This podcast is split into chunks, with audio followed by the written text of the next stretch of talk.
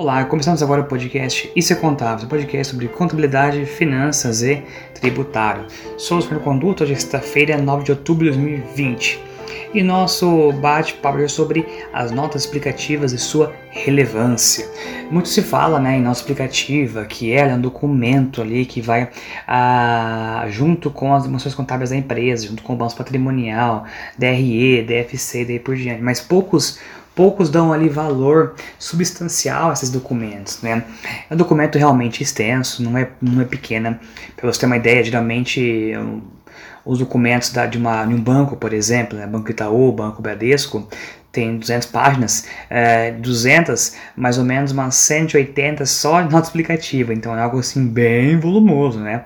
Algo bem relevante. Mas o que tem nesses documentos, né, que consta lá? Meu, de verdade, consta muito fatos relevantes, muito fatos importantes, que se você olhar com um olhar mais criterioso e mais técnico sobre elas, você extrai muita coisa boa ali. Por exemplo, né, nós tivemos aí um. Tá fazendo uma análise da, do grupo JHSF, aquele grupo lá que é dono do Fazano, dono de alguma, alguns empreendimentos uh, bem luxuosos, maioria em São Paulo, Rio e BH, né? É, tem que a Fazenda Boa Vista também, que é deles, que é um campo de golfe gigantesco, bem, algo bem elitizado.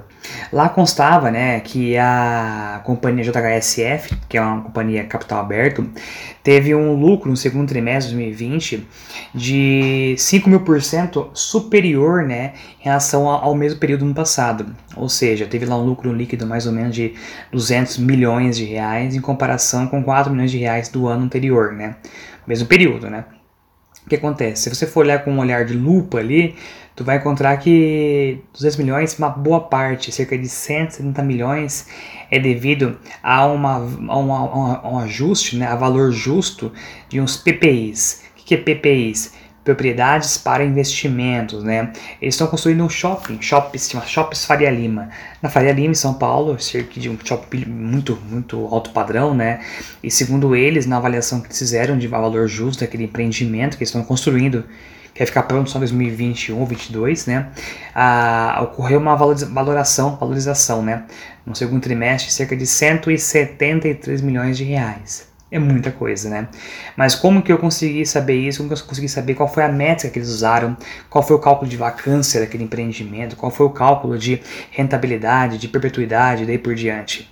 Nossas explicativas. Lá eu consegui ver com mais coerência, né, com mais calma, como que foi composto aquele cálculo, quais foram as métricas. Então, vejam como o nosso aplicativo é algo importantíssimo. Se a gente fosse olhar só o balanço patrimonial da companhia, sua DRE ali, tiver um lucro bem maior, ia falar assim, poxa, de onde que veio? Ah, dos, dos PPIs, né, para investimento. Bom, mas qual que foi a lógica disso? Quem fez isso? Por que fez isso?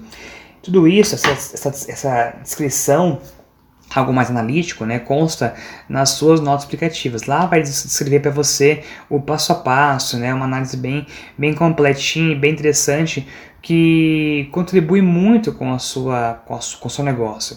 Outro ponto importante, a nota explicativa ela vai descrever cada elemento, desde a prática contábil que você usou, a, a sua norma contábil que você seguiu, até o cálculo que você tem. Outra coisa bem importante que a gente sempre vê, vê no nosso aplicativo é a composição das dívidas da empresa. Por que a composição é importante? Porque no seu banco patrimonial, lá no seu passivo circulante e não circulante, tem lá uma linha só, empréstimos e financiamentos. X valor no curto prazo e no longo prazo. Só que se você for no aplicativo, você consegue enxergar, né, meu? Consegue enxergar a, a abertura daqueles, daqueles saldos, ver por bancos, né, por contratos, se for o caso. E consegue ver até, até também se aquele empréstimo, aquela dívida ali, tá dolarizada ou tá em real.